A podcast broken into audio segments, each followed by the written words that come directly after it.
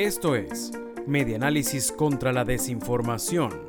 Compartimos noticias verdaderas y desmentimos las falsas. Explotación minera no reporta beneficios al Estado Bolívar.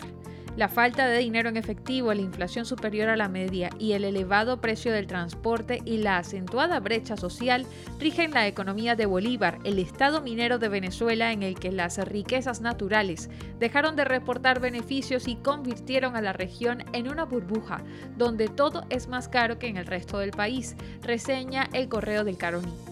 Expertos y residentes coinciden en que Bolívar pasó de ser la zona de prosperidad y organización que prometieron las empresas básicas de explotación de recursos minerales y metales preciosos como el oro, platino y diamantes, a ser una región en la que el encarecimiento de todos los productos y servicios es la ley. El economista residente de Bolívar, Marco Tulio Méndez, explica que por su ubicación geográfica, por ser fronterizo y porque es una economía que gira alrededor de la actividad minera, Bolívar tiene sus particularidades. Méndez admitió que no es un mito aquello de que en los pueblos más hacia el sur del estado Bolívar se pagan productos de la canasta básica con gramos de oro que obtienen los mineros.